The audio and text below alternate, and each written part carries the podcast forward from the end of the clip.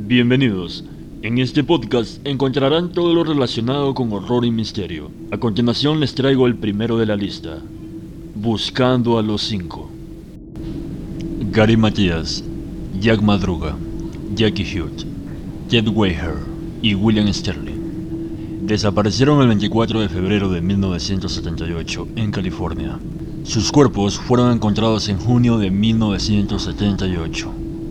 El 24 de febrero de 1978, un grupo de amigos de Yuba City, en California, se embarcaron en un viaje para ver un partido de baloncesto. Se fueron después de que el partido terminó y de alguna manera condujeron hasta una montaña hacia el desierto, y nunca más después de esto se los vio con vida.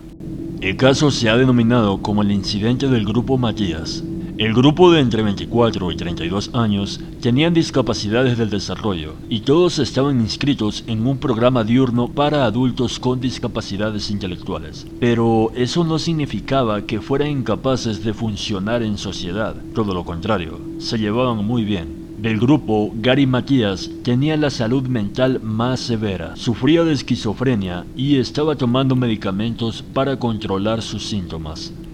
El viernes 24 de febrero, los cinco hombres condujeron a unas 50 millas al norte de Yuba para asistir a un juego de baloncesto universitario. Cuando el juego terminó en la Universidad Estatal de California, alrededor de las 10 pm, se detuvieron a tres cuadras de Bear Market, molestando levemente al empleado, el cual estaba a punto de cerrar su negocio. Alcanzaron a comprar unas tartas y gaseosas para el viaje. Al día siguiente, cuando no regresaron, sus familias se preocuparon y llamaron a la policía. El departamento del alguacil del condado comenzó a buscar a los hombres.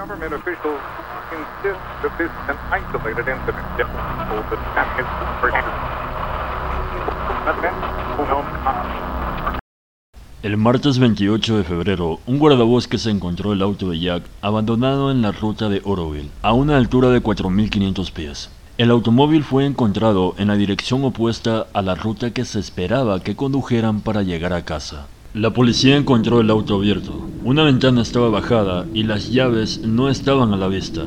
En el coche habían envoltorios de caramelos, cartones de leche y programas de baloncesto. Además, habían unos mapas dentro de la guantera. No hubo daños evidentes en el automóvil. Tenían alrededor de un cuarto de gasolina y no estaba atascado en la nieve.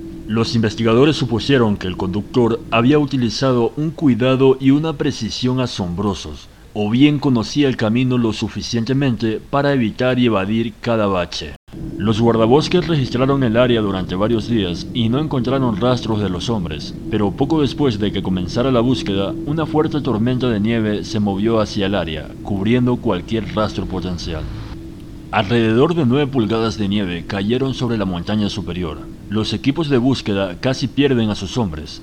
Un sujeto llamado Joseph Jones se comunicó con la policía después de enterarse de la desaparición, para decir que él había visto a los hombres entre las 11 y las 12 de la noche del viernes en el que el grupo desapareció. Él iba conduciendo por el camino hacia su cabaña cuando su automóvil se atascó en la nieve, y desafortunadamente, mientras intentaba sacarlo, sufrió un ataque al corazón. La historia de aquí es un poco confusa. En una versión, mientras yacía él en su automóvil, alrededor de las once y media vio dos juegos de luces delanteras que se acercaban detrás de él. Uno era de un auto y el otro era de una camioneta. En una segunda versión más misteriosa, mientras estaba dentro de su auto, escuchó ruidos de silbidos y vio lo que pensó que era un grupo de hombres y una mujer con un bebé en los brazos, los cuales caminaban a la luz de los faros de otro vehículo. Jones pidió ayuda y las luces se apagaron y los silbidos cesaron. Unas horas más tarde vio los rayos de una linterna fuera de su coche. Él volvió a pedir ayuda, pero inmediatamente las luces se apagaron. Una mujer también informó haber visto a los cinco hombres en una camioneta roja. Esto sucedió el sábado y el domingo, aproximadamente a una hora desde el lugar de su auto abandonado. Ella era la dueña de una tienda allí. Mencionó que dos de los hombres entraron a comprar comida. Uno de ellos hizo una llamada telefónica desde su cabina y los otros dos se quedaron en el camión. No hubo noticias durante meses, mientras la nieve se derretía en las montañas. En junio de 1978, un hombre que conducía su motocicleta por el área notó una ventana rota en un remolque del servicio forestal. El remolque estaba ubicado a unas 19 millas montaña arriba desde donde se encontraba el automóvil. Para sorpresa, dentro del remolque se encontraba el cuerpo de Ted Weiher. Los equipos de búsqueda y rescate comenzaron a peinar el área alrededor del remolque. El día después de que se descubrió el cuerpo de Weiher, los investigadores encontraron los restos de Madruga y Sterling, los cuales se encontraban a lados opuestos de la carretera. Madruga había sido comido parcialmente por animales y arrastrado unos 3 metros hasta un arroyo. Por su parte, Sterling estaba en una zona boscosa, esparcida a unos 50 pies. De él no quedaba nada más que huesos.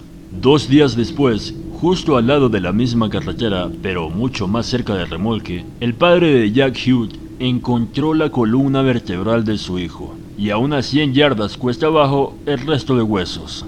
No encontraron rastros de Gary Matías. Aunque los cuerpos de los hombres estaban muy descompuestos, los resultados de la autopsia determinaron que probablemente habían muerto por exposición. Hay muchas preguntas sobre este extraño caso. ¿Por qué los hombres de Yuba City se perdieron esa noche y terminaron en la montaña? ¿Qué pasó alrededor del auto? ¿Cómo terminó el grupo alrededor de un remolque a 30 kilómetros del automóvil? Un año después de su desaparición, la policía no estaba más cerca de resolver el misterio. El cuerpo de Matías nunca apareció. No hubo ninguna explicación de su extraña decisión de volverse hacia un territorio desconocido. Weiher aparentemente caminó casi 20 millas hasta el remolque en condiciones gélidas. Ninguno de los hombres pensó en caminar cuesta abajo, de dónde venían, y en cambio enfrentaron un camino traicionero y desconocido por delante.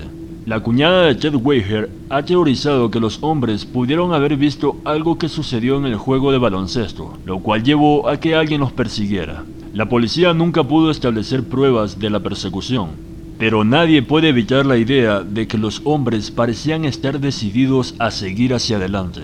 ¿Por qué hacer eso a menos que algo más aterrador estuviera justo detrás de ellos? Hemos llegado a la parte final. Suscríbete al canal para que estés al tanto de más contenido similar. Gracias y hasta la próxima.